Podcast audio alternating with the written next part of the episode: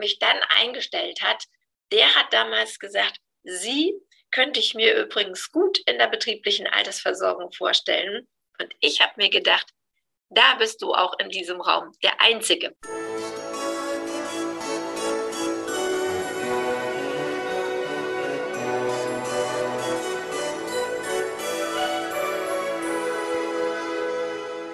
Hallo und herzlich willkommen. Mein Name ist Marco Peterson und ich begrüße Sie zu einer neuen Folge des Königsmacher Podcast, dem Podcast der Versicherungsbranche mit den Besten von heute für die Besten von morgen.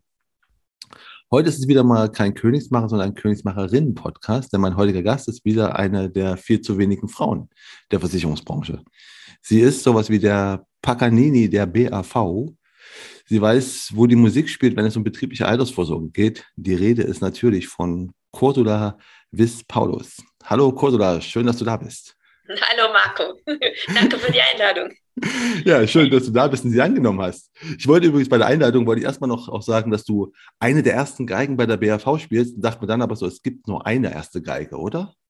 Stimmt. Ja, ja. Nein, nein, also, die, also im Orchester gibt es ja zwei Gruppen von Geigen, die ersten Geigen und die zweiten Geigen. Und ähm, es gibt aber den ersten Geiger, den Konzertmeister. Aber die erste Geige ist tatsächlich eine ganze Gruppe. Mhm. Ah, geht's. Okay, haben wir schon mal was gelernt. Sehr schön. Also da wissen wir beide schon mal, ich keine Ahnung von, Or von Orchestern habe. Du aber unter anderem auch sehr viel Ahnung von Geigen. Ähm, aber damit, darüber äh, sprechen wir gleich noch. Was ich übrigens bei der, äh, bei der Einleitung auch noch vergessen habe zu erwähnen, ist, dass du auch 2019 hast du den Social Media Preis der deutschen, Versich äh, der deutschen Wirtschaft für deine Kommunikation rund um die BRV bekommen. Ne? Ja. Ja, gut. Ja. Über all das werden wir heute nicht mal ein bisschen sprechen, aber nicht nur über das Berufliche, sondern auch über dich als Person, über deinen Werdegang und natürlich deinen Erfolgsweg. So, aber wir beginnen erstmal mit dir als Person und deswegen stell dich doch mal bitte mit drei Hashtags vor und erkläre, warum du die gewählt hast. Ja, also du hast mir das fast so ein bisschen weggenommen. Das war überhaupt nicht abgestimmt. Ähm, der erste Hashtag wäre wirklich BAV-Flüsterin. Der zweite Hashtag erste Geige. Und der dritte BAV-Practitioner. Und äh, ja, BAV-Flüsterin hat mich tatsächlich im Zusammenhang mit unserer Pressearbeit vor dem Innovator 2019, wo übrigens interessanterweise Wladimir Klitschko den Ehrenpreis als Innovator bekommen hat, nämlich für seinen Wechsel vom Profisportler zum ja, Lehrstuhlinhaber. Ähm, da hat mich die Presse BAV-Flüsterin genannt und ich fand das äh, sehr charmant. Ähm, Hashtag erste Geige. Ja klar, also ich ähm, wollte ja eigentlich Berufsmusikerin werden, musste dann aber erst was Anständiges werden. Also wurde ich Bankkaufmann. Aber ich spiele bis heute Geige. Mein Mann ist Musiker. Wir machen Hauskonzerte. Ähm, ich spiele im Orchester. Nicht die erste Geige, da führe ich die zweite Geige an, weil das ist ein Jugendorchester. Und von daher habe ich nicht nur den Seniorenvorsitz im Jugendorchester, aber das macht mir große Freude. Und dann habe ich den Hashtag BAV Practitioner. Und das ist ja eine Wortschöpfung, die mir im Dezember geistesblitzartig kam. Und Marco, am Samstag habe ich Post bekommen von der Bundesrepublik Deutschland, eben gerade mein LinkedIn-Banner ähm, verändert äh, und habe eine Urkunde über die Eintragung der Marke Nummer ist eine lange Nummer bekommen für die Marke, Bildmarke ähm, Cordula Paulus BAV Practitioner. Oh. Mhm. Und ähm, warum habe ich jetzt BAV Practitioner? Ähm, da werden wir, glaube ich, beim beruflichen ähm, Weg noch drauf eingehen, warum ich das nicht nur, Geschäft nicht nur für mich mache.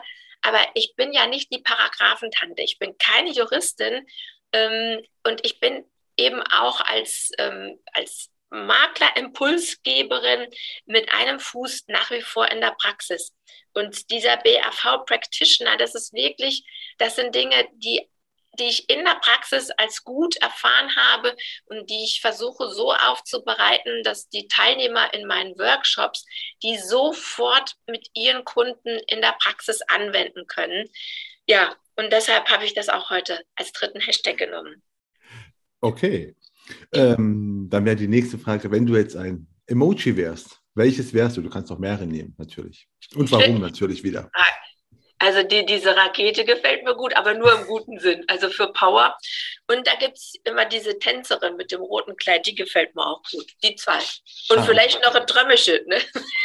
Wenn das Trömmische Warum die Frau in dem roten Kleid? Weil du auch rotes Kleid trägst häufig oder, oder warum? Oder tanzen? Weil die tanzt doch, glaube ich, ne? Die Frau. Äh, ja, also, also weil, weil ich einfach so die, diese, dieses Tanzen als unbeschwert, ne? Beim Tanzen kriegt ah, man okay. ganz viel. Ja äh, positive Energie, also nicht unbedingt beim Paartanz vielleicht, aber so, wo man alleine tanzt. Ne? Ja, finde ich so Ausdruck von positiver Energie und Bewegung. Ähm, ja. Mhm. Okay, ähm, müssen wir übrigens noch sagen, ne, wenn es Trömmische geht. Wir, wir, nehmen das hier nämlich am Rosenmontag auf, deswegen noch so zu, ja. passend zum Termin. Ne? Ja. Ähm, ja, jetzt, jetzt habe ich mal so vier Fragen immer an dich, so entweder oder Fragen. Du entscheidest einfach spontan und erklärst, sagst mal kurz warum. Der erste ist ganz einfach. Hund oder Katze? Hund. Warum? Habt ihr einen Hund oder? Ja, ich habe einen Hund. Also ich hatte schon mal zwei Katzen, die machen ja immer, was sie wollen. Aber ja. bei dem Hund habe ich doch gewisse Erziehungserfolge. und Cookie, Cookie ist ein, ein Cockapoo, ein Mädchen und die ist jetzt zwei, ein Viertel und die ist auch mit mir im Büro, fast immer, also heute nicht, weil sie, ich kann sie nicht vom Bellen abhalten, wenn sie einen Kollegen sieht, der über die Brücke läuft, deshalb darf sie jetzt heute nicht mitmachen. Ähm, aber die ist wirklich, ähm, wenn man doch ein, ein Solo-Unternehmer ist, das bin ich leider im Moment mal wieder, ähm, dann, dann ist auch so ein, ein Hund, die kommt dann manchmal an den Stuhl, wenn es wirklich viel zu lange dauert. Man muss sich mal raus, man muss sich mal bewegen. Hund. Äh, super, aber stimmt. Es gibt, ne, so Katzen kannst du nicht erziehen. Also ich, ich bin Katzenmensch, deswegen habe ich immer Katzen äh, gehabt. Die machen halt, was sie wollen. Da, du, da kannst ja. du versuchen, was du willst. Ne? Ähm, das zweite ist Frühstück oder Mittagessen? Mittagessen. Weil? Also Frühstück ist nichts für mich. Also wenn ich aufwache, möchte ich in den Tag starten und los. Ja, da wartet genug zu tun. Da habe ich keine Ruhe noch, da Frühstück zu machen. Nein. Also eher, eher Abendessen. Ah, noch, okay, ja, klar. ein Snack. Okay. Ähm, drittens ist, du hast die Wahl für eine Superkraft. Und die Wahl ist zwischen unsichtbar sein oder Gedanken lesen können. Also, äh, Marco, jetzt muss ich dich enttäuschen, beides nicht. Gedanken lesen kann ich eh. Ähm, und unsichtbar möchte ich ganz bestimmt nicht sein. Aber so, ähm, ähm, äh, doch, also Ged Gedankengeberin, das, das wäre ich gerne. Also falls das zur Debatte gestanden hätte. Äh, kannst du ja auch, klar. sind ja immer Gedankengeberin, okay. Und das Letzte ist, muss ich natürlich jemanden fragen wie dich, Mozart oder Beethoven? Beides. Beides. Also das ist ja, ähm, ähm, Beethoven ist so kraftvoll, aber natürlich sind als, als Geigerin hast du die ganzen äh, Mozart-Konzerte geübt und hast diese Feingliedrigkeit, die, die, die Perfektion ähm, in einem. Und das macht es eben auch aus. Ja, das macht, also das hast du gesehen, bei zwei kann ich mich gar nicht entscheiden. Ich bin nicht die, die sich entscheidet für eins, sondern die lieber versucht, verschiedene Dinge zusammenzubringen zu einem großen Ganzen. Und wäre es denn schwerer zu spielen von den beiden? Ist Mozart schwerer, wenn du sagst feingliedrig und Beethoven oder? Also ich sag mal, die technisch tut sich irgendwo nicht wirklich was. Also mein Professor hat immer gesagt, Mozart ist das Allerschwerste, weil in der, in der feinen, in, in, dem, in dem schwierigen zu spielen, in den Noten, die stehen, aber die Leichtigkeit zu verbringen, ist nicht technisch, aber der Ausdruck schon doch, ist doch Mozart noch, noch anspruchsvoller, glaube ah. ich. Okay. Also ich finde auch beide schön. Also ich, also ich, ich habe zwar keine große Ahnung von, von Orchestern, aber ein bisschen klassische Sachen und ich finde, die beiden waren schon ziemlich gut. Also die, konnten, die konnten schon gute Sachen machen. Ähm. Jetzt, ich, ich frage eigentlich immer, was, äh, was auch meine Gäste mal so werden wollten, wo sie, äh, wo sie klein waren. Bei dir haben wir es ja schon geklärt gehabt, du wolltest mal Geigerin werden. Das ja, in der Pubertät wollte ich Geigerin werden und im Kindergarten wollte ich Kindergärtnerin werden. Aber später wollte ich, äh, wollte ich Geigerin werden, ja. Aber bei dir ist nämlich die Frage, wie bist du zur Geige gekommen? Also ab, ab wann bist du zur Geige gekommen und wie? Hast du das selbst entschieden, weil du eine Geige gesehen hast irgendwo oder? Genau, ja. Meine Cousine war vier Jahre älter und die durfte schon Geige spielen und hm, ich fand das toll. Und deshalb wollte ich auch Geige spielen. Und wir haben dann auch teilweise die gleichen Lehrer gehabt. Dann ist sie schon ein bisschen früher ans Konservatorium gegangen als ich und äh, später haben wir sogar den gleichen Professor gehabt. das Konservatorium ist quasi sowas wie eine Schule für, für, für, für Berufsmusiker oder? Ja, genau. Das ist die Akademie für Tonkunst in Darmstadt, wo wir ah. das gemacht haben. Mhm. Ah, da gibt es ja nur eine in Deutschland, ja? Also gibt es so eine Akademie in Deutschland, wo halt die. Nee, nee, aber das ja. ist die Akademie für Tonkunst in Darmstadt. Ah, okay. Ja. Ja, okay. Und dann hast du halt Geige gespielt, dein ganzes Leben. Und hast mhm. gesagt, und, und hast du schon gesagt, deine Eltern haben gesagt, du musst halt, wenn du Berufsmusikerin werden willst, bevor du bei den Berliner Philharmonikern anfängst, musst du erstmal was Ordentliches machen. Und dann hast du dir überlegt, ja gut, dann gehe ich in die Bank oder wie? Also ich meine, das ist jetzt nicht nee, so naheliegend. Also das ne? lief folgendermaßen. Das lief folgendermaßen. Das, äh, du musst dir jetzt vorstellen, das war Ende der ähm, 70er, Anfang der 80er, diese Gedanken. Und damals, das war der Kalte Krieg. Damals haben meine Eltern gesagt, wenn mal eine Krise kommt, dann sparen die Menschen zuerst an der Kultur. Ähm, und wenn der Russe vor der Tür steht, und das war jetzt wirklich, und das ist jetzt, ähm, ja, das hat jetzt heute natürlich eine ganz aktuelle Bedeutung, ähm, wert erstmal was Anständiges. Und damit meinten sie nicht, dass Musik was Unanständiges ist, aber dass man als Bankkaufmann doch sicher sein Geld verdienen könnte. Das war damals. Und ich habe mir dann gedacht, also weil ich, war, ich wollte mich nicht abbringen lassen, davon äh, das Studium zu machen. Ich, ich hatte das ganze äh, Programm ja einstudiert für die Aufnahmeprüfung schon. Das fängt man ja nicht erst zwei Monate vorher an. Ähm, und dann habe ich gesagt, okay, wo kann ich, äh, welche Berufe stehen dann überhaupt zur Verfügung, wo ich mit einer möglichst kurzen Lehre nachher relativ viel Geld verdiene. Und da hat ein befreundeter Berufsberater damals gesagt, dann gehst du entweder in die Verwaltung zum öffentlichen Dienst oder wirst Bankkaufmann. Und dann habe ich, die nächste Überlegung war, dass die Sparkasse, die Bezirkssparkasse Langen, die war direkt hinterm Gymnasium. Und da war wieder die Überlegung, wenn ich mich da bewerben würde. Und damals gab es kaum Lehrstellen. Also ich habe mich bei der Hessischen Landesbank beworben, ich habe mich bei der Volksbank beworben, ich habe mich bei der Sparkasse beworben. Öffentlicher Dienst fiel raus, das fand ich irgendwie langweilig. Ähm, und bei allen drei hätte ich anfangen können, wobei bei der Helabar, die wollten mich nur als Bürokauffrau oder sowas ähnliches nehmen. Und dann habe ich mich für die Sparkasse entschieden, weil das eben quasi direkt hinter der Schule war. Den Schulweg kannte ich. Entschuldigung. Und, äh, und dann konnte ich eigentlich genauso gut äh, Geige weiterüben wie vorher. Also ich habe wirklich so vier bis sechs Stunden Geige gespielt. Und wir hatten damals epochal, wie hieß das, ähm, Blockunterricht. Das heißt, ich war wirklich einige Wochen in der Sparkasse und einige Wochen hatten wir dann nur Schule in der Berufsschule und da hatte ich ja um eins frei und da konnte ich weiter Geigen über. Und ich hatte auch bei meinem Professor noch Unterricht in der Zeit. Habe ich jetzt die Frage beantwortet? Ja, ja, du, ja, ja. doch, doch, du bist einfach wie du von der, ne, von, der, von der Geige, von der Idee zur Geige und deswegen zu sagen, okay, dann mache ich halt das, wo ich ja. am einfachsten noch so ne, eine Ausbildung und dann Bank. Weil ich dachte mir so, ist halt, eine Geige ist ja schon, ich würde mal sagen, Musiker gehört eher zu den kreativen Berufen und das würde ich jetzt bei, bei Bank weniger, also ne, man vielleicht kreativ mit den Zahlen, aber Ne, aber das würde ich ja weniger schätzen. Deswegen war ja. interessant zu wissen, aber gut, du hast halt gemacht aus ganz voll pragmatischer Ansatz. Ja. Nachvollziehbar. Und dann bist du aber in der Bank, äh, ja, dann bist du in der Bank geblieben, weil du bist ja dann offen, hast du dann studiert, weil du meinst, du hast eine Aufnahmeprüfung, du hast das Programm für die Aufnahmeprüfung. Ja, ja. Nee, das, das lief dann doch ein bisschen anders. Also das eine ist, ich habe dann die Lehre wirklich nach äh, gut anderthalb Jahren schon abgeschlossen.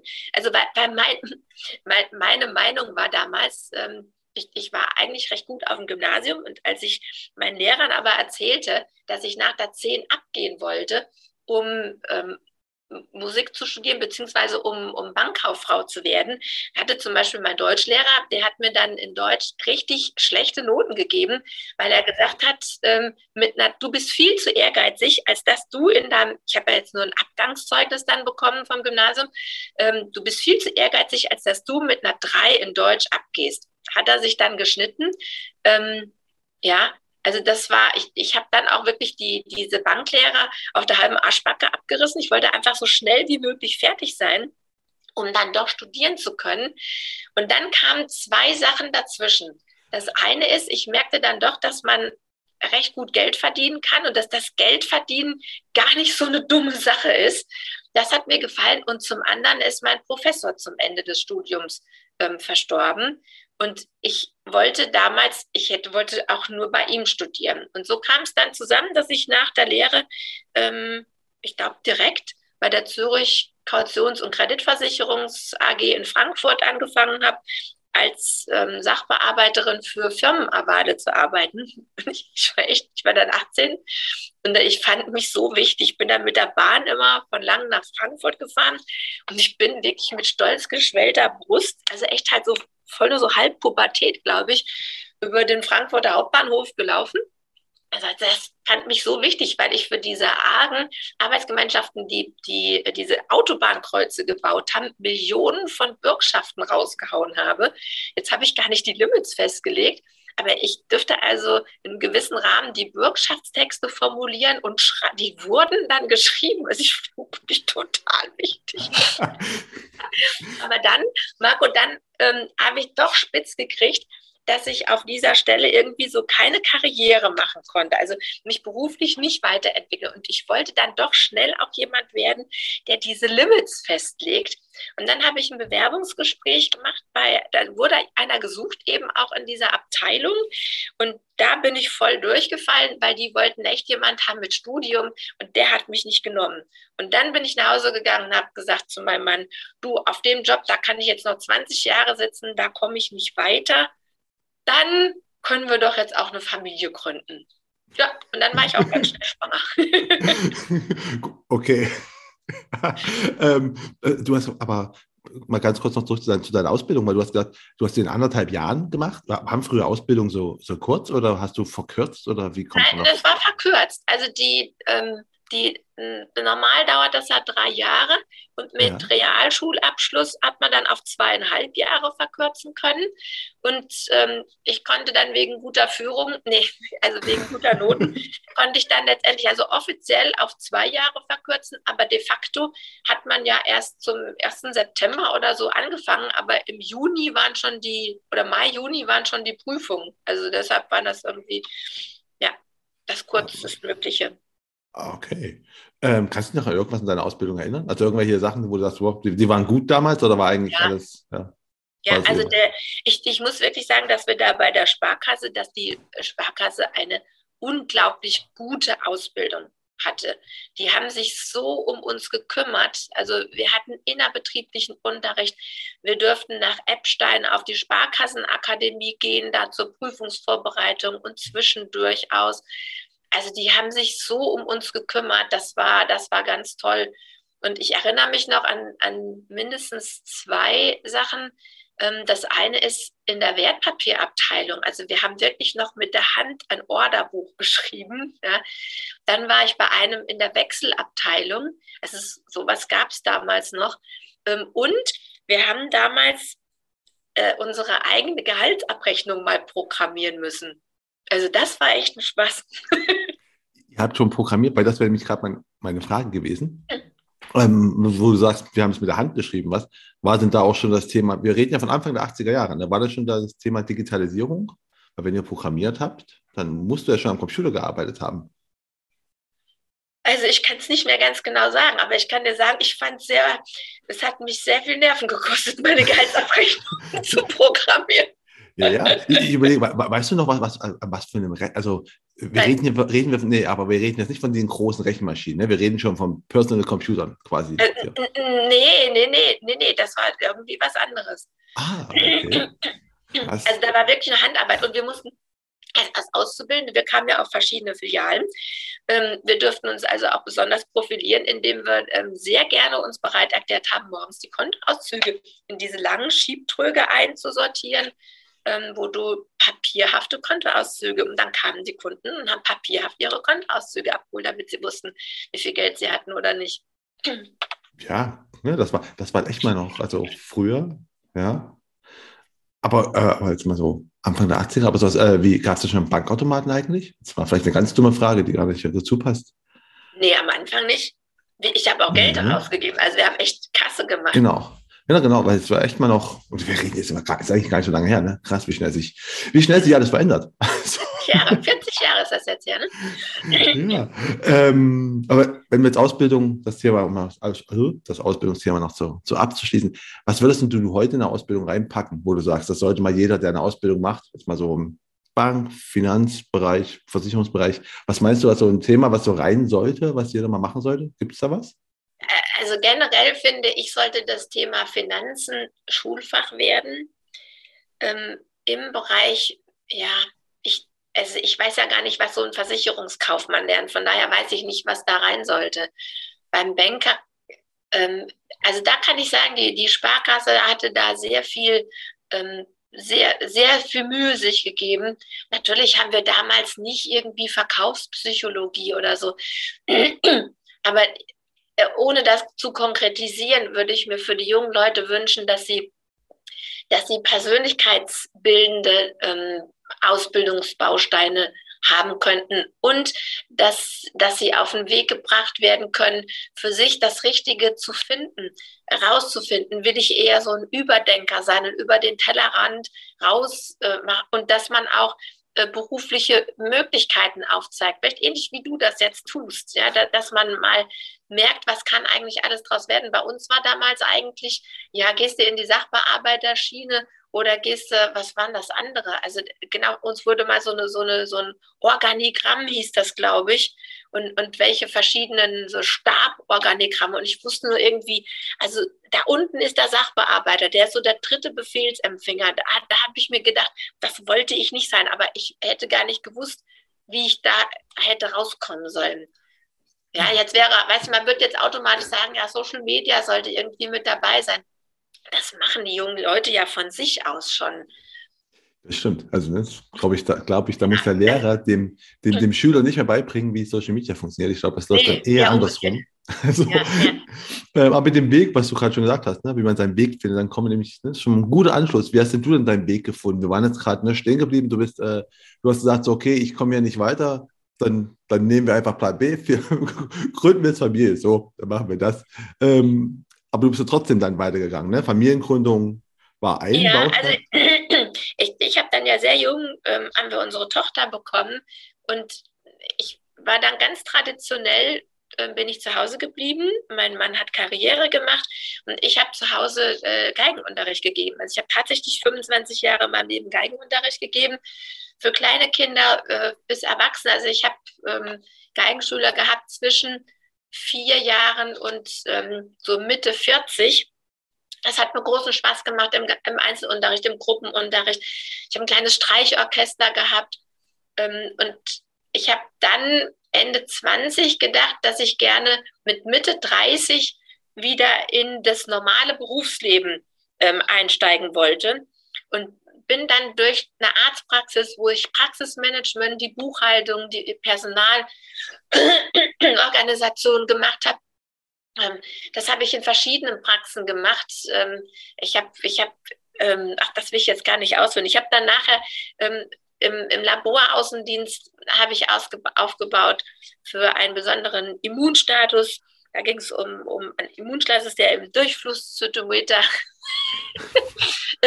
ich habe dann noch eine, ein, ein, von der Kassenärztlichen Einigung zertifizierten, zertifizierten ähm, äh, Fortbildung gemacht für Ärzte eigentlich. Ich bin Medical Controller und nachdem ich das gemacht habe, wusste ich, dass das echt nicht mein Ding ist. Also Controlling, so nein, also damals ähm, ging es darum, äh, Anfang der 2000er war das dann schon, äh, dass man so Abläufe in Gesundheitseinrichtungen ähm, mal auflistet.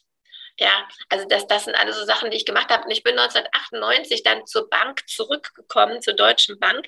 Und die haben mich mit all meiner umfangreichen äh, Berufserfahrung dann wegen mangelnder Fachkenntnis ähm, so horrend bezahlt, dass ich mich finanziell wirklich stark verschlechtert habe. Die haben mich nämlich ähm, für eine Vollzeitstelle 20 Prozent schlechter bezahlt, als ich vorher im Labor Außendienst für 80 Prozent ähm, plus Firmenwagen hatte. Ähm, also de facto haben die mich eine Tarifgruppe schlechter eingestellt, bezahlt ähm, als die Auszubildende nach der Lehre. Und das war eine harte Erfahrung. Und ähm, aber ich war dann zwischenzeitlich alleinerziehend und mir blieb gar nicht wirklich was anderes übrig, weil mir das dann auch wieder als eine sichere Einnahmequelle erschien. Und ähm, zwei, Ende 99 äh, schickte dann in der Deutschen Bank, kam ein Zettel rum, wanted, Finanzberater wanted. Und dann habe ich mir gedacht, das musst du jetzt mal versuchen. Ich hatte nämlich zwischenzeitlich am Schalter, da musste ich Kasse machen. Ey, und dann war schon die Umrechnung in Euros und dann kam systembedingt immer Rundungsdifferenzen. Also die Kasse konnte nie stimmen.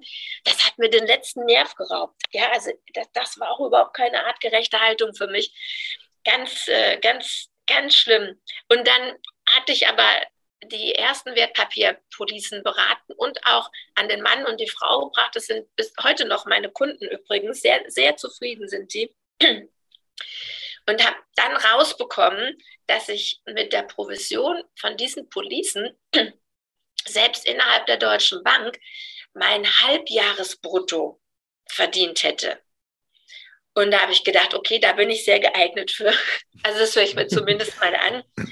Und der mich dann eingestellt hat, der hat damals gesagt, Sie könnte ich mir übrigens gut in der betrieblichen Altersversorgung vorstellen. Und ich habe mir gedacht, da bist du auch in diesem Raum, der Einzige. Habe ich aber nur gedacht. Und okay, dann bist du, also er hat dich quasi jetzt in die, in die Wertpapierberatung? Bist du dann gekommen nee, ich war dann, oder? Nee, ich, ich bin dann ja selbstständig geworden als Finanzberater. Ah, okay. Und die Deutsche Bank hat mir damals wirklich, also der mobile Vertrieb, einen, einen sehr angenehmen Vertrag gegeben, mit dem ich mich wirtschaftlich deutlich besser stellen konnte, schon im ersten Jahr. Ähm, also ich hatte ein, dann ein schönes äh, Fixum, hatte man mir gegeben und eine Rückfahrkarte in den stationären Vertrieb, falls es gar nicht klappen sollte. Also das, das war quasi eine Wiedergutmachung für das schlechte Angestelltengehalt. Aber die, die Hürde war einfach auch so niedrig, es nicht so schwer war, die zu überspringen. Und ich war dann Privatkundenberaterin, ähm, habe ich dort gemacht und ich habe alles beraten. Spar, Sparkarten, äh, Bausparverträge, eben ähm, die äh, Fondspolice, die, die Zürich damals aufgelegt hatte, Investment Plus Paket hieß das damals. Ja, das haben wir gemacht und ich äh, dürfte Wertpapierkunden beraten, Ausschüttungslisten ähm, telefonieren und an allem habe ich ein bisschen verdient und ich hatte sagenhafte, glaube ich, 487 Geschäfte dann gemacht vom 1.4.2000 bis 31.12 und dürfte dann auf eine ganz tolle Incentive-Reise im, im März fahren für die besten Finanzberater des mobilen Vertriebs der Deutschen Bank damals, nämlich nach New York drei Tage und war wirklich noch im World Trade Center gewesen, was ja ein halbes Jahr später dann ähm, leider zerstört wurde. Boah, das ist ja. Okay, das ist, das ist mal was, was Besonderes noch, ne? ohne, ohne es zu wissen. Ne? Also ja. Ähm, aber offensichtlich hatte dein der, der, der, der, der, der, der Herr, der sagt, äh, ich, ich, ich kann mir sie sehr gut in der BRV vorstellen, hat ja jetzt ganz offensichtlich recht gehabt, ne? so, so ja. rückblickend. Wie ist denn dann der, hat er es dir nochmal gesagt und hast gesagt, okay, jetzt kann ich es mir auch vorstellen, also wie bist du denn dann beide gegangen? in Richtung BRV? Ich bin dann von Düsseldorf ähm, nach Köln gewechselt. Da hatte ich mal ganz kurz ähm, die Auffassung, dass ich ähm, nicht neutral genug aufgestellt sei in der Sabine Ausschließlichkeit und ähm, hatte dann auch schon gekündigt und hatte zwischenzeitlich aber schon die erste ähm, Expertenprüfung gemacht, die allererste Expertenprüfung zur Expertin ähm, betrieblicher Altersversorgung. Wie ging denn das? Ja, also irgendwie, jedenfalls hatte mir der Vertriebsleiter aus Köln gesagt, er wollte mal einen Kaffee mit mir trinken. Ich hatte dann aber in Düsseldorf gekündigt, weil ich ähm, Maklerin werden wollte. Und ähm, aber ganz kurz bevor ich das wurde, habe ich denen das wieder abgesagt, weil die Typen so frech zu mir geworden sind, dass ich mir gesagt habe, nee, also ähm, das kann nicht gut gehen. Und dann habe ich den in Köln angerufen und habe gesagt, wie war das nochmal mit dem Kaffee trinken? Also ich, ich hätte jetzt äh, kurz Zeit. Und zwei Wochen später war ich dann im mobilen Vertrieb wieder, ähm, aber dann in Köln ansässig. Und dort bekam ich dann ähm, kurze Zeit später auch Zugang zu den Firmenkunden und Geschäftskundenbetreuern in der Filiale, wo ich war, in Köln-Rodenkirchen. Und ähm, ja, dann dürften wir den, die mal begleiten. Und dann war eben da, waren da Firmen dabei, insbesondere eine, an die ich mich sehr gerne erinnere. Die hatten damals fünf Mitarbeiter. Und äh, das war ein ganz kurzes, glaube ich, Telefonat sogar nur äh, mit dem Geschäftsführer. Und der sagte dann, ja, ja, ist gut, das ähm, hört sich gut an, das überlegt er sich. Und dann rief der wirklich, also der hat gesagt, er meldet sich, das weiß man ja, die melden sich nie, aber der meldete sich wieder, ähm, auch früher, ähm, als er das eigentlich zugesagt hatte und bestellte mich und den Firmenkundenbetreuer dann zum Gespräch ein. Und dann musste ich dem plötzlich sagen, warum er das mit uns und nicht mit der, ich glaube, Aachen-Münchner machen sollte wie auch immer ich das gemacht habe, da kann ich mich nicht mehr dran erinnern. Ich habe ihm das klar machen können, dass er das Geschäft mit mir machen müsste. Und ich wusste dann gar nicht, ähm, das war noch, also wir hatten dann schon den Rechtsanspruch, aber wir hatten noch nicht die Direktversicherung 363, das war dann 2003. Und ich wusste jetzt dann nicht, wie ich übers Jahr aus diesen fünf Leuten, ähm, wo ich ja auch nicht wusste, wie viele würden das jetzt machen, ähm, übers Jahr den Gruppenvertrag bei der Pro BAV äh, Pensionskasse vollkriegte. Und ich bin wirklich von Kunde zu Kunde gewachsen. Und dieses Unternehmen hatte übers Jahr 100 Mitarbeiter und ich habe 85 versorgt. Und seitdem ist 85 Prozent meine Benchmark. Ich gehe ein klein bisschen runter, 80 Prozent der Mitarbeiter zu versorgen, die ich in einer Firma, die ich neu bekomme, wo noch keine BAV ähm, drin ist, da möchte ich mit meinem Konzept 80 Prozent der Mitarbeiter versorgen. Ja, und so kam ich und diese Firma ähm, hat sich dann vergrößert. Der Vorstand, der, dem ich damals erklären konnte, dass ich die Richtige war, der hatte dann ähm, nach einem guten Jahr, nachdem wir 100 Leute versorgt hatten, irgendwie gemerkt und, oder wurde ihm es deutlich gemacht, dass man an der Geschichte Geld verdient und der hat mich dann ganz fies da auch rausgemobbt. Also da erinnere ich mich noch gut dran. Ich saß mit der ganzen Geschäftsführungsriege und dem äh, Kollegen vom mobilen Vertrieb, äh, vom, vom stationären Vertrieb im Keller. Und dieser Vorstand formulierte irrewitzige Sätze, indem er vermeintliche Fachbegriffe aneinander reihte und äh, mir war sowas vorher noch nie passiert. Mir ist es auch übrigens nachher nie mehr wieder passiert. Und es war so, dass er angeblich ein Angebot bekommen hätte, das so viel besser gewesen war als meins, dass er das nicht undefiniert äh, oder, oder so weitermachen konnte. Er hat mir aber nie dieses andere angeblich so viel bessere Angebot äh, zukommen lassen und ähm, hat das dann auf den Tisch gelegt. Also wir hatten gar keine Zeit, das äh, zu hinterfragen. Und ich sah mich gegenüber einem extrem frechen, jungen, kleinen ähm, Vertriebsmanager, aber sehr scharfzüngig und dem Sachversicherer dieses Unternehmens, die uns offensichtlich äh, zerlegen wollten. Und irgendwann merkte ich, dass es überhaupt nicht um eine Sache ging und, und äh, dass ich einfach nur geschlachtet werden sollte. Die Entscheidung war längst gefallen und ich, ich weiß bis heute nicht, warum der trotzdem diese Sitzung, vielleicht wollte er mich auch öffentlich schlachten, zum Schafott führen. Also genau das war wirklich der, der Eindruck, den ich hatte.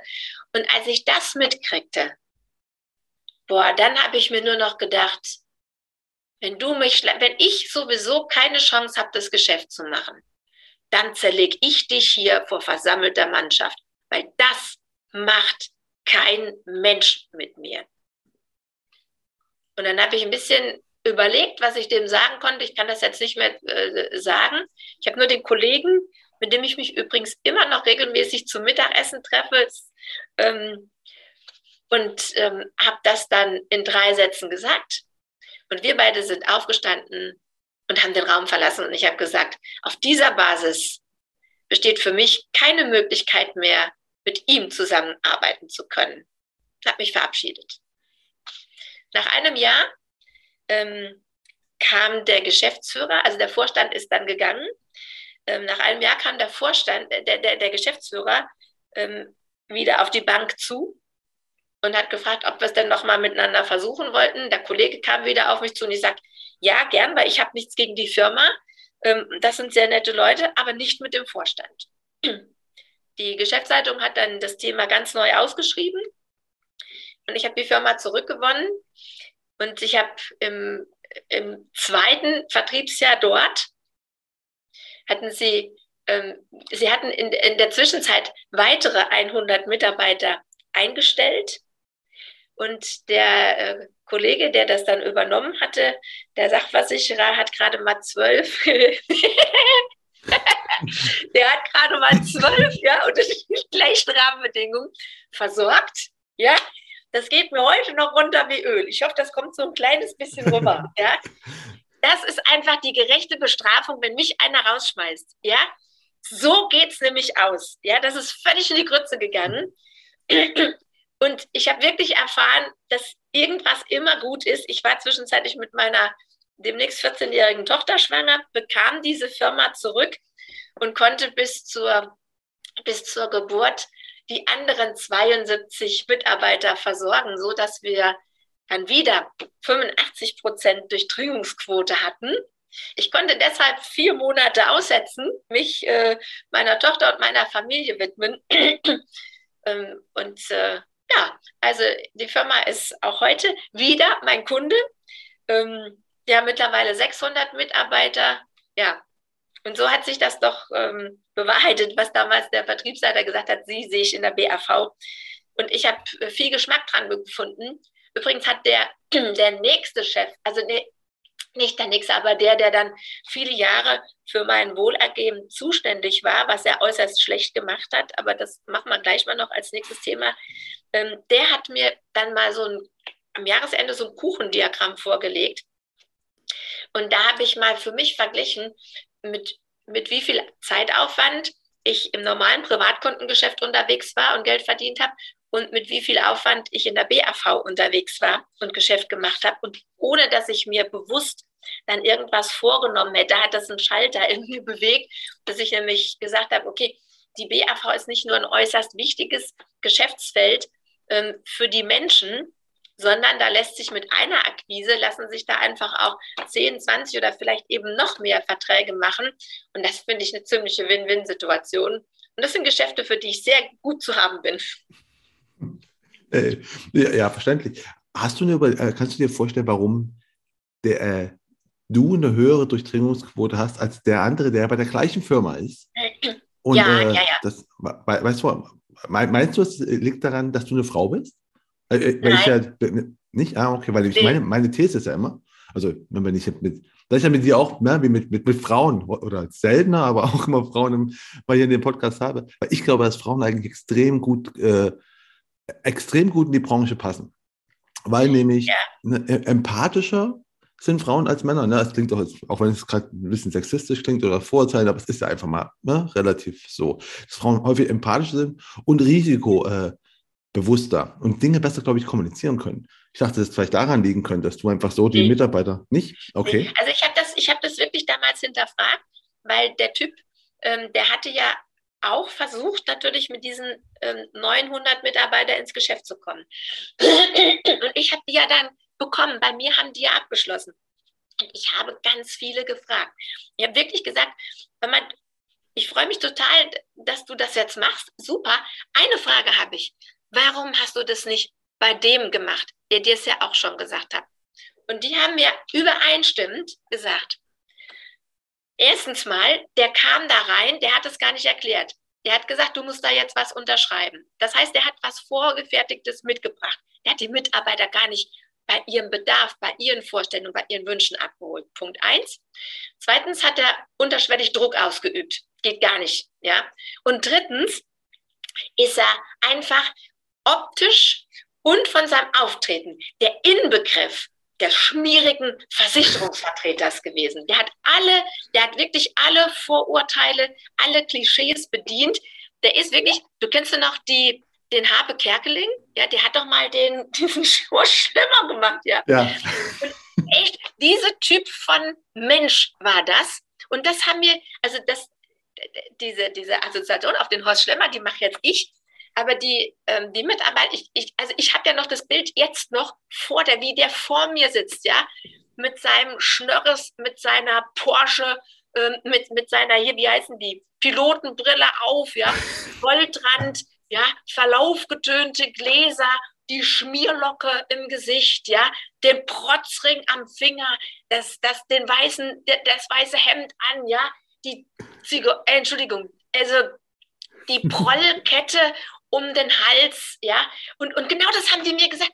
Die, die, haben, die Mitarbeiter haben gesagt, du hättest den mal sehen müssen, wie der schon angezogen war. Ja? Und da hast du einfach gemerkt, also nicht nur, dass der alle Schmierklischees unserer Branche bedient hat, sondern es fällt den Leuten auf, der hat einfach ein Protz nach außen getragen. Das sind Physiotherapeuten. Das könnten die sich nie, die, die konnten sich nicht mit dem, die haben sich niemals von dem verstanden können, gefühlt können, ja.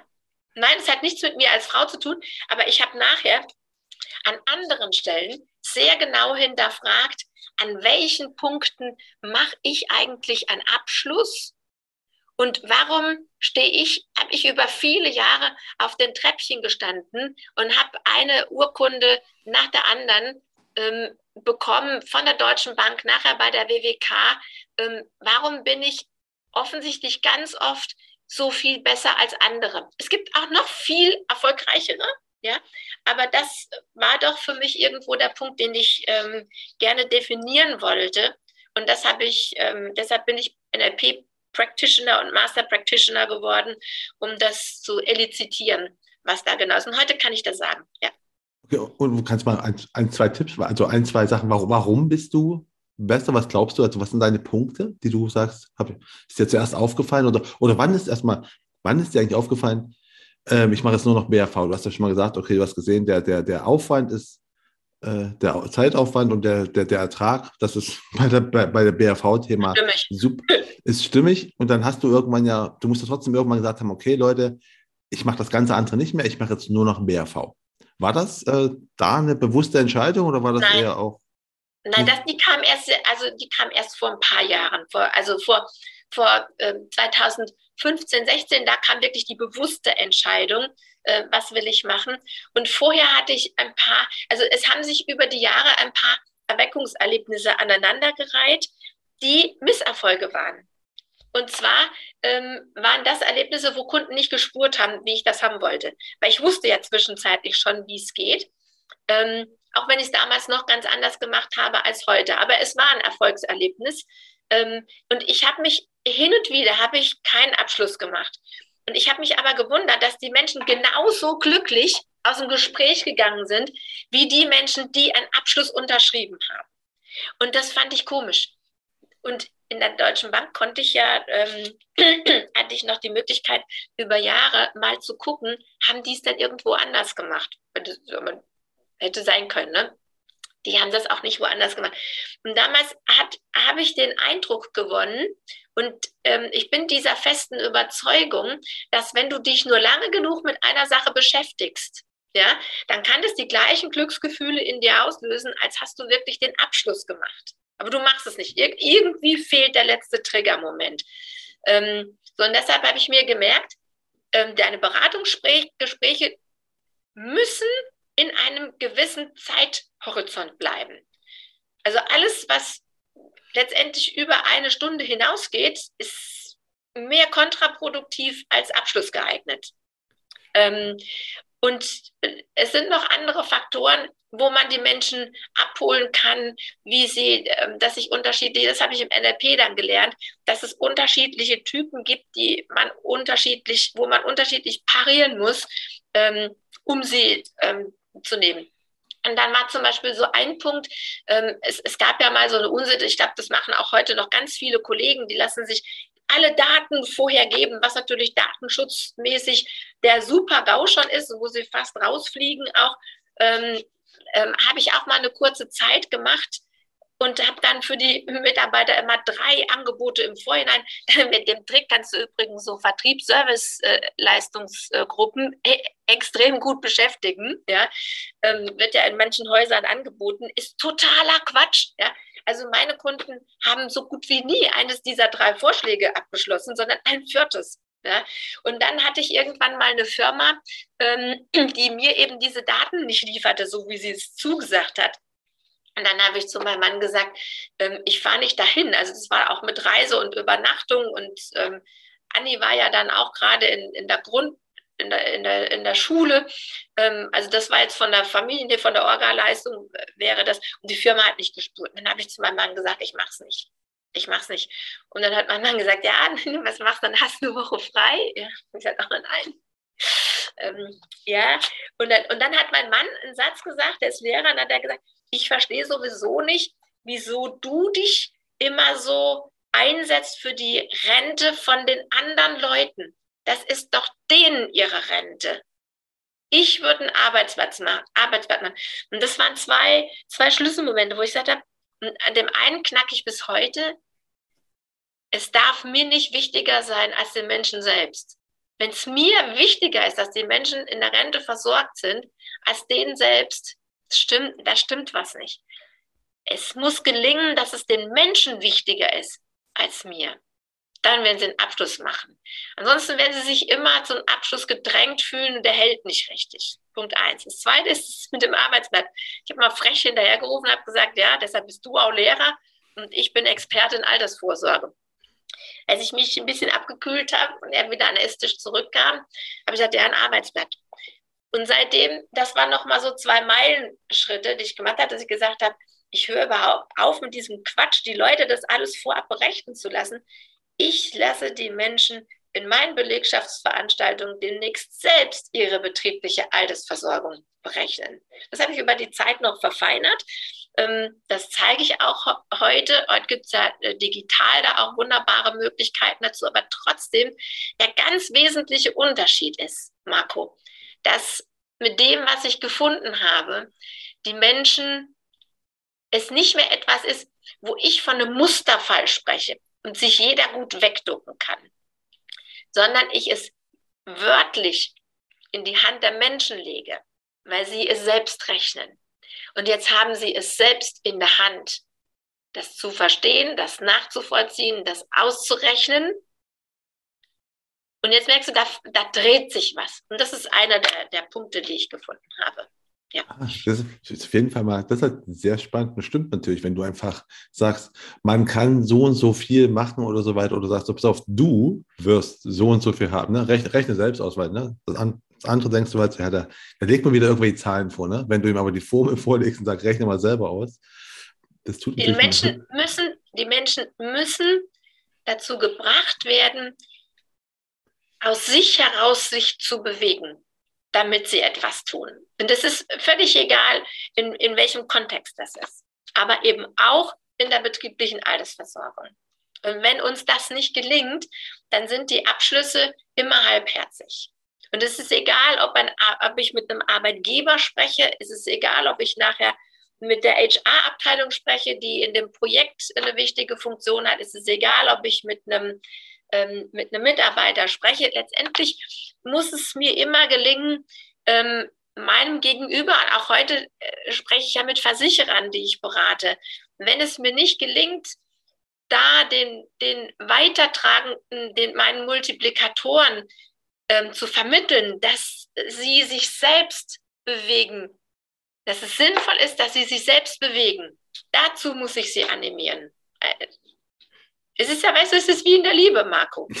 ja, es ist wie, ja. wie, wie in der Liebe. Entweder liebst du freiwillig und dann kann es was werden. Aber wenn dir einer sagt, du musst mich jetzt lieben, das wird schwierig.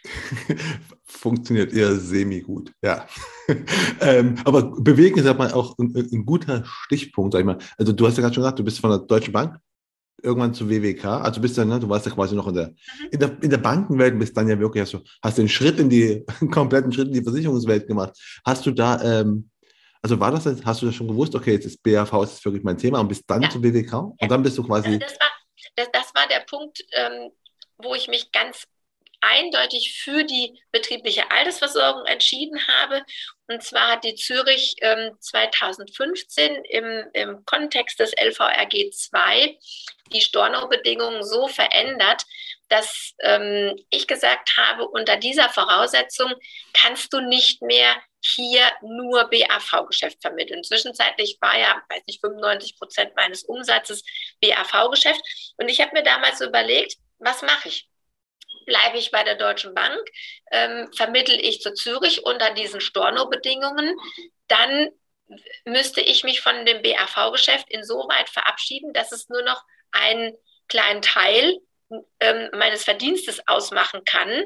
Ähm, ich müsste also mein Business Case verändern. Ich müsste in die Wertpapierberatung oder Baufinanzierung gehen. Hätte ich machen können. Also es zwingt einem ja als 84er keiner, was Bestimmtes zu machen. Und ich habe aber damals gesagt, ich würde gerne mal probieren, ähm, ob es nicht doch möglich ist, ähm, wo einen anderen finanziellen Untergrund zu haben, Einkommensuntergrund zu haben, ähm, wo ich ausschließlich die BAV machen konnte. Und das hatte 2016 die WWK ähm, mir ermöglicht und deshalb habe ich das ähm, dann da in der Ausschließlichkeit gemacht. Ich habe mich selbst immer in meinen allen Beratungen immer vom Kunden her betrachtet. Ich ähm, habe mich nie in der Rolle gefühlt, einem Haus etwas im Auftrag eines Hauses etwas zu verkaufen, in Klammer, was der Kunde nicht brauchte. Und ich habe damals gesagt, ich, ich mache Belegschaftsversorgung ähm, äh, zum überwiegenden Teil und dafür brauche ich einen Versicherer, wo die Vorstände mit mir reden, da brauche ich ein gut funktionierendes Produkt. Ähm, und ich muss insgesamt natürlich eine Basis haben, wo ich meine Kunden ideal beraten und denen auch viel Service bieten kann. Das heißt, meine finanzielle Grundlage muss auch stimmen waren noch zwei andere Punkte, aber das waren so die Hauptpunkte. Und deshalb war damals die Ausschließlichkeit auch das Wichtige für mich. Und war dann auch, wo du, sagst, äh, wo du in die Ausschließlichkeit gegangen bist bei der WWK, war das auch mit der Startschuss für deine Social Media Aktivitäten oder war ja, das schon früher? Ja, nee, nee, genau. Also ich sag mal, in der Deutschen Bank, da, da gehst du ja akquirieren, indem du als Finanzberater ähm, äh, zu den stationären Kollegen gehst und sagst, hör mal, ich kann das, äh, lass mal durch deine Kunden gucken, mal gucken, welcher von deinen Kunden an den Stellen einen Bedarf haben könnte mit dem, was, äh, was ich anbiete. So gehst du da akquirieren. Da gehst du ja nicht nach draußen. Das ist auch das Leistungsversprechen, das die Deutsche Bank gibt. Ähm, so, das heißt, du wirst wahrscheinlich wenige deutsche Bankberater wirklich sehen, sich außerhalb der Deutsch, äh, dieses Kosmos so darzustellen. Nichtsdestotrotz gibt es da eine, eine, gute Verbindung zu Who Finance. Ähm, die habe ich damals auch aufgenommen, weil eine Kundin mich dort bewertet hatte. Bis dahin kannte ich die Plattform gar nicht ähm, und habe das dort peu à peu ausgebaut. Ich habe aber da in meinen Augen nicht so viel Bewertung, wie ich es haben könnte, weil tatsächlich fällt es mir immer noch schwer, am Ende irgendwie zu sagen, schreib mir doch mal eine schöne Bewertung. Aber manchmal gelingt es mir.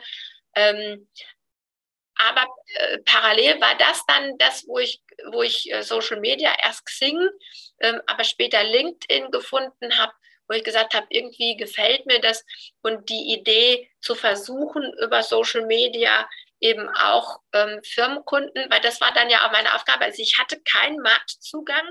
Ich spiele nicht in irgendwelchen Vereinen. Ich bin nicht in irgendwelchen BNIs oder ähm, wo man Firmenkundenzugang ähm, erwarten könnte.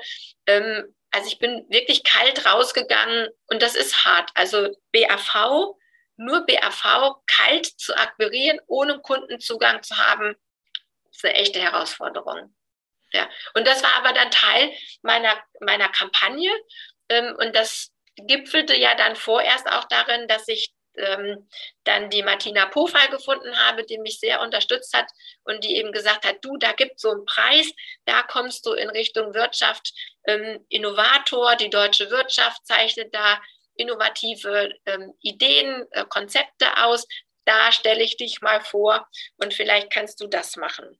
Äh, kannst du dich da bewerben, dass du da angenommen wirst. Ja, aber da konntest du ja nur bewerben, weil du schon gut warst. Ne? Ist ja nicht so, dass man, ne, bevor jetzt ja. die Leute draußen denken, so, ja, ich, ich bewerbe mich mal da bei irgendeinem Preis und fange dann mit ja. solchen mit. Du musst es ja schon gut sein. Genau. Das, nee, das, das also wurde ja ausgezeichnet. Ja, ich, ich hatte ja genau diese, also das, das hat letztendlich auch die Jury ja überzeugt, dass die Art, wie ich betriebliche Altersversorgung der Belegschaft kommuniziere, dass da eben dieser Unterschied ist zu dem, wie das traditionell gemacht wird. Ähm, und dafür bin ich ausgezeichnet worden. Genau. Und, und in dem Zusammenhang haben wir dann natürlich versucht zu trommeln und ähm, da äh, übrigens der, der, der Vorsitzende der Jury bei die Deutsche Wirtschaft, der Michael Oehmann, der hatte das erste Mal diesen Begriff, glaube ich, BAV-Flüsterin. Ah, du, das ist sowas wie BAV-Flüsterin. Dann sage ich, ja, das, das gefällt mir eigentlich gut. ja. Äh, ich muss kurz zwei Sachen nochmal schnell nachhaken. Das eine war, da hat also eine Kundin von sich aus bis zu Who Finance gegangen, hat sich gesagt, ich bewerte dich jetzt, weil die so zufrieden waren mit deiner äh, Beratung. Ja. Das ist ja mal, das ist super, ne? Also, dass du das ja. mal so rüber erfährst, einfach ein Kunde, aber das zeigt ja auch, dass Kunden von sich aus Bewertungen machen. Also, ne, immer so, ich kenne das ja, wenn man, oder so vor Jahren schon immer so, wenn ich sage, lasst euch mal bewerten von Kunden oder ne, Kundenbewertung, dann ist ja so, ja, äh, nee, mache ich nicht, sonst kriege ich ja schlechte Bewertung. Das zeigt, der Kunden machen das von sich aus sowieso. Ne? Du kannst halt nur steuern, wo es gemacht wird. Das ist schon mal ein schönes Beispiel bei dir. Ähm, das zweite, wie hast denn du dein, also wie hast denn du, du hast entschieden, du brauchst Firmenkunden, also war klar Xing und dann später war LinkedIn klar. Aber die Inhalte, wie hast du da? Woher hast du gewusst, was du postest? Du hast einen Blog, hast du auch gehabt, ne? Und dann. Ja, also ich, ich habe ja jetzt dann auch eine Webseite. Ähm, du, also ich, ich habe einfach ein starkes Mitteilungsbedürfnis. Und im Gegensatz zu anderen habe ich keinen Plan, was ich in der nächsten Woche poste, was ich morgen poste. Heute werde ich bestimmt was über unseren Podcast noch ähm, posten. Und nächste Woche habe ich, ähm, nächste Woche schon, äh, wird die Keynote ähm, gesendet bei Profino Online. Ähm, klar, und über den Practitioner. Das ergibt sich dann. Also ich, ich poste das und erstaunlicherweise ziehe ich damit auch gar nicht unbedingt in erster Linie Firmenkunden an. Also das ist jetzt eher, eher mal quasi fast ein Abfallprodukt, sondern ich ziehe damit wirklich Multiplikatoren an. Also ich ziehe damit die Versicherungsbranche an. Ah, okay, aber, aber LinkedIn ist schon dein wichtigster Social Media Kanal, oder? Ja. Also einfach da hast du dich auch dann, bist du auch nur dort aktiv oder bist du auch auf anderen aktiv? Also äh, Xing ist ja sowas von verstaubt. Da, da verlinke ich nur mal auf dem LinkedIn-Post mittlerweile. Und aber Facebook oder Instagram und wie sie alle heißen, gar nicht, Nein, oder? Also ich bin auf beiden, aber Facebook, ähm, also Facebook überlege ich, ob ich da nicht komplett den Rücken äh, kehre. Also weil da, da, damit das von mir ernst genommen werde, müssten die viel mehr gegen alle diese Fake News und, und schrecklichen Verdrehungen unternehmen, als sie das machen. Ähm, gefällt mir gar nicht mehr. Instagram weiß ich, da machen ja viele die Privatkunden generieren, da was, das, das sehe ich nicht, dass da, also das konnte mir auch noch keiner plausibel machen, dass ich da wirklich den Geschäftsführer aus einem KMU erreiche. Hm, nee. Ja gut, nee, es macht, ne, also mein LinkedIn ist ja schon von sich aus, von der Gründung oder von der ganzen Motivation eigentlich optimal dafür. Ne? Ist einfach ja. genau für das Business, Business gedacht. Ja. Ähm, ich, ich frage auch immer, ne, es klingt ja bei dir jetzt, okay, du hast ja schon einen holprigen Weg nicht, aber einfach so ein, so, so, so, so, so ein, nicht so ganz gerader Weg, aber kannst du dir ein paar Sachen, weil ich frage auch immer nach, nach Misserfolgen, man so merkst, ich habe irgendwas gemacht und das kam mal, mal so aus, aus der Zeit, wo ab dem du dich äh, entschieden hast, nur die BRV zu machen. Ne? Kannst du dich an so, so, an so Misserfolge erinnern, wo du sagst, ich habe irgendwas gedacht, irgendwas gemacht, gemerkt, das ging voll in die Hose, aber das Learning daraus. Ne? Wir wollen ja auch mal den Leuten zeigen, ey, es ist halt nicht schlimm, Fehler zu machen. Es geht nicht alles glatt. Ja, also das eine ist, ähm, Fehler zu machen, ist, ist tatsächlich eine Sache, wie gehe ich mit dem Fehler um, das muss man lernen. Und wenn du einen Fehler machst, ähm, der wirklich gravierend ist, dann äh, braucht man überhaupt niemand den Puderzucker vor die Augen zu streuen und sagen, danach geht es weiter wie geschnitten Brot. Ey, das ist nicht so. Ja, Fehler kosten verdammt viel Geld und Fehler können dich an den Rand deiner Existenz äh, bringen. Also völlig klar, ja. Also für mich sind Misserfolge die, ähm, wo ich mich viel eingesetzt habe, einen großen Einsatz gebracht habe und wo Kunden dann, wo ich vom Hof gejagt worden bin. Ähm, und das Schlimme für mich ist dann, ähm, wenn ich nicht erfahre, warum. Ja, also die, dieser Typ da von meinem äh, zwischenzeitlich wieder größten Kunden, was ich vorhin erzählt habe, der hätte einfach doch sagen können, Cordula, ich will da dran mitverdienen. Und dann hätte ich gesagt, ja, dann sind wir halt keine Geschäftsleute mehr. Ja, und ähm, dann hätte ich aber gewusst, warum. Aber stattdessen mit so einer fiesen Schleimmasche zu kommen und einem schlachten zu wollen, das ist unnötig. Dann erinnere ich mich auch noch mal sehr gut an einen Kunden, der ähm, wo, wo ich schon Arbeitnehmergespräche geführt hatte und wo das war ein Architektenhaus aus Köln, ähm, wo, wo dann die Frau eines der Geschäftsführer immer vorgeschickt wurde, mit mir zu sprechen. Und ich merkte irgendwann, die wand sich. Also der war das hoch unangenehm. Die haben dann nachher auch das Geschäft mit dem Anbieter, den ich damals im Petto hatte, gemacht, aber mit, mit jemand aus ihrer Verwandtschaft. da frage ich mich, warum haben sie nicht einfach gesagt, Cordula, dein Konzept ist gut, ähm, du hast einfach ähm, du hast einfach die schlechteren Karten, weil wir können das in der Familie machen. Warum sagt man das nicht einfach? Ja, also sowas ist ja einfach ärgerlich für einen Vermittler. Und natürlich jeder, der sowas mal erlebt, versucht, dass sowas nicht kommt. Und ähm, ähm, das Schönste ist, wenn man es schafft, eine Resilienz und eine Fröhlichkeit zu bewahren und schnell zu sehen, wenn das nicht ist, dann kommen andere Dinge. Wenn eine Tür ähm, sich hier schließt, ähm, dann gehen mindestens zwei viel bessere auf. Es ist ja wirklich das, ne? wenn du echt Rückschläge, also ich merke auch, ne, also im eigenen Leben, immer die Rückschläge, wo du am Anfang denkst, verdammt, das war eigentlich alles, worauf ich gesetzt habe, wo du merkst dann, okay, das ist halt gut gewesen. Ne? Ja. Ähm, wir sind jetzt fast am Ende, aber ich muss dir eine Frage stellen, die ich natürlich immer allen äh, Königsmacherinnen stelle. Und das ist einfach halt, ne, ich, ich, ich habe dich ja nicht eingeladen, weil ich sage so, oh, ich brauche jetzt hier eine Frau, ne? sondern einfach, du bist halt, du bist nicht ein gutes Beispiel, weil du halt äh, als Frau gut beim Thema BRV bist, sondern du bist einfach ein gutes Beispiel, weil du gut beim Thema BRV bist. Ne? Aber ich finde es immer schlimm, wenn man sagt, so, wir brauchen irgendwie extra was für Frauen, weil die sind ja auch gut. Beispiele, ne? es, es gibt keinen Unterschied. Aber kannst du mir einen Grund nennen oder was glaubst du, warum gibt es so wenig Frauen in der Versicherungsbranche? Weil ich habe ja vorhin schon gesagt, ich halte eigentlich Frauen für ziemlich gemacht, also ne, für, für, für, für, für ideal für die Versicherungsbranche, ne? weil empathisch, risikobewusster als Männer und aber trotzdem sind zu wenig irgendwie da. Kannst du es erklären? Also äh, Punkt eins, ich kann es nicht erklären, aber ich kann dir was, äh, was ganz, ähm, was mich letzte Woche sehr berührt hat. Ähm, ich habe ja letzte Woche mit dem IVFP das erste Mal den BAV Practitioner in einer kleinen, ähm, in der, in der Light-Version gemacht.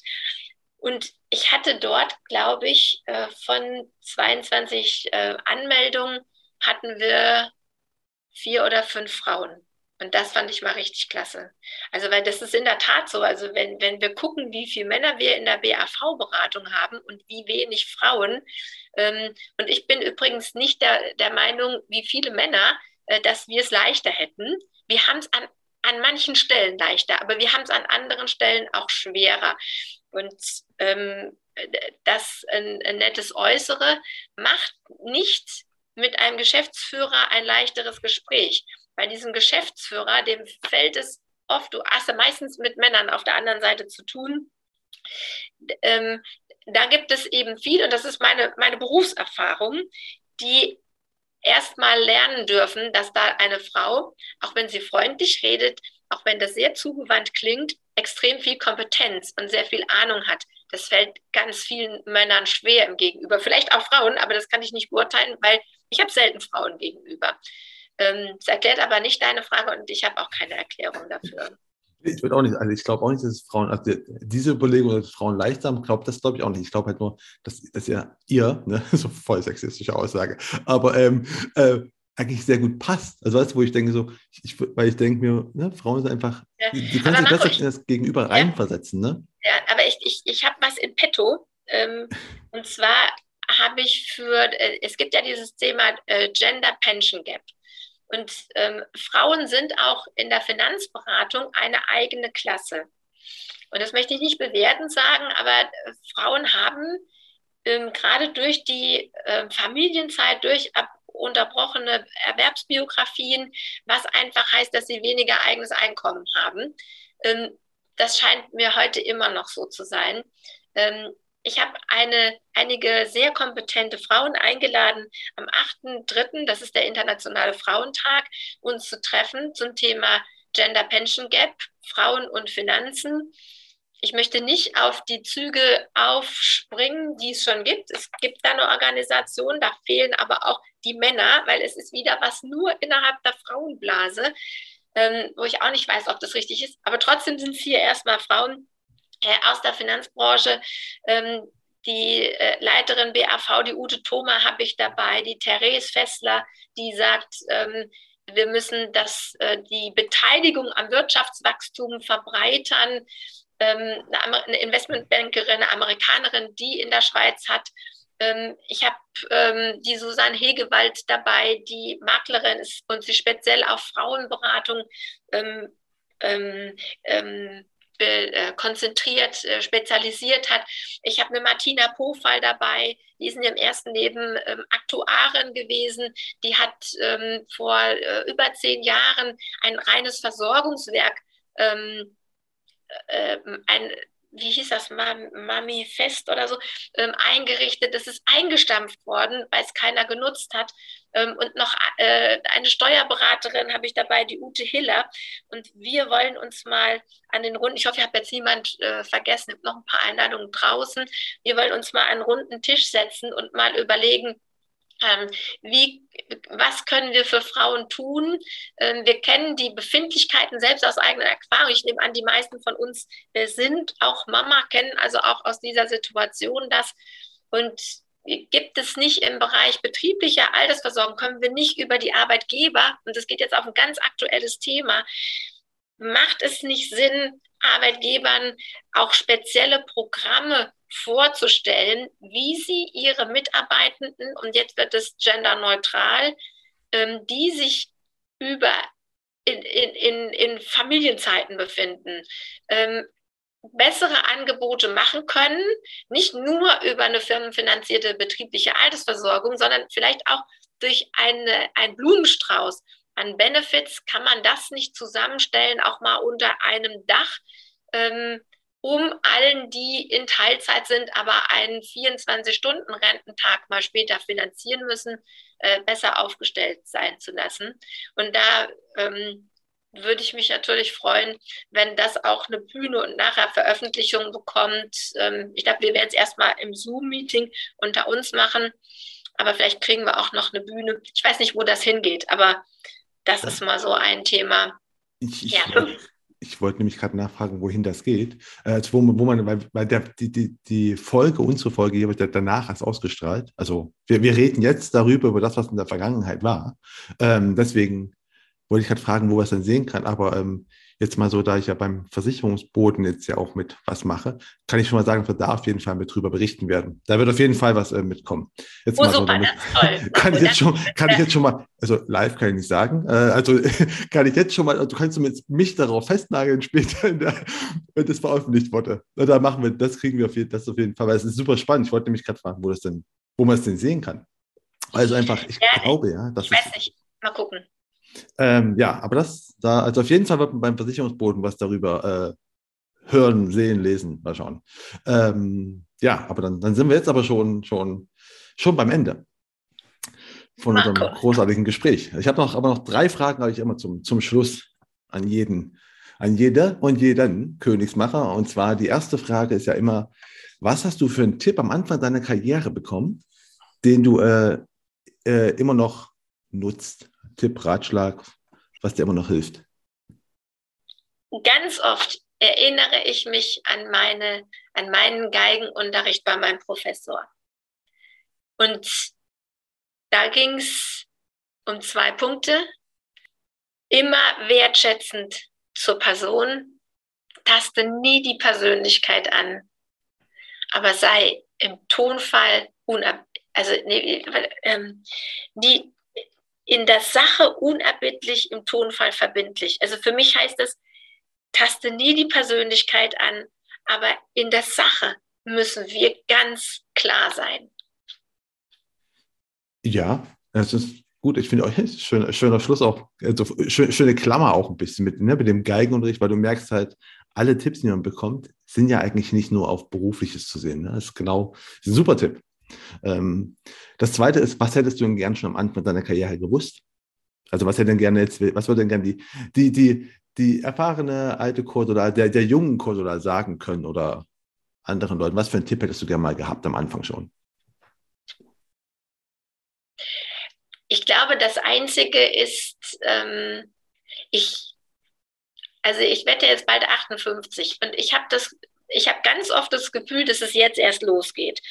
Und wenn ich an viele Jahre zurückdenke, wo, ähm, wo ich Vorgesetzte auch als 84erin hatte, ähm, die alle anderen um mich herum zu Fortbildungen geschickt haben, nur mich nicht, die ganz bewusst einen Bogen um mich gemacht haben, ähm, wo ich im Nachhinein sagen muss, ich hätte mir gewünscht, ich hätte nicht Behinderer als Vorgesetzte gehabt, die ihr eigenes, die ihr eigene, ihre eigenen Zahlen, also ich habe den Eindruck, dass ich oft nicht weitergereicht wurde, weil sie, weil die Vorgesetzten Angst gehabt haben, wenn mir diese Umsätze von der fehlen, dann stehen sie selbst da nicht mehr. Also ich hätte mir Vorgesetzte gewünscht, die weniger ich bezogen gewesen wären. Und was hätte ich machen können? Ich hätte mir, mir mehr Schnauze, mehr, mehr Wissen um diese Zusammenhänge gewünscht. Ja, um, um da mal auch selbstbewusster auf den Tisch zu hauen und, und zu sagen, du, du schickst mich jetzt dahin, mir steht diese Fortbildung zu. Ja, und, und ich denke immer auch, fördert nicht nur die, wo ihr Potenzial seht, sondern kümmert euch auch um die Leistungsträger. Ja, ähm, ja absolut, kann ich auch nur, kann ich auch nur äh, zustimmen. Ne? Weil das, auch, ne, das ist auch die, wiederum die Wertschätzung. Und dann bindest du als die Leistungsträger vor allen Dingen auch länger an dich. Ne? Also, ja. ähm, die letzte Frage geht immer um drei Bücher. Und zwar, welche drei Bücher kannst du denn empfehlen, die man mal gelesen haben sollte? Äh, ich kaufe mir immer Bücher und ich komme die dann gar nicht zum Lesen. Ähm, von daher kann ich das äh, schwer beantworten. Ich würde mich heute auf eines be beschränken, das ähm, sich um die Altersvorsorge dreht. Und das ist ein Standardwerk. Ähm, und das ist Kein Ruhestand von Irene Götz. Das ist ein Werk, wenn du das liest als Auszubildender, als, ähm, als Berater, der irgendwo mit Altersvorsorge zu tun hast. Es sollte ein Standardwerk für jeden Entscheider sein. Das ist meine erste, zweite und dritte Empfehlung. Kein Ruhestand, Professor Irene Götz. Okay, dann ist das mal auch ein, ein schönes Schlusswort, würde ich sagen. Kein Ruhestand. Immer weiter. Ähm, und ich bedanke mich jetzt bei dir, dass du uns die Zeit geschenkt hast und so viel Einblick gegeben hast. Danke, dass du mein Gast warst. Sehr gerne. Marco, ich habe mich gefreut. Ich werde jetzt den Becher einweihen, den Königsmacherinnenbecher. Ne? und äh, wenn Ihnen die heutige Folge genauso gefallen hat wie Ursula und mir, dann würde es mich natürlich unfassbar freuen, wenn Sie den Königsmacher oder Königsmacherinnen-Podcast auf der Plattform Ihrer Wahl abonnieren und bewerten würden. Und damit verabschiede ich mich von Ihnen. Das war die Königsmacherin-Folge mit Cordula Wiss Paulus. Mein Name ist Marco Peterson. Ich bin Ihr Ass im Ärmel, wenn es um Social Media und digitale Kommunikation in der Versicherungsbranche geht. Auf Wiedersehen.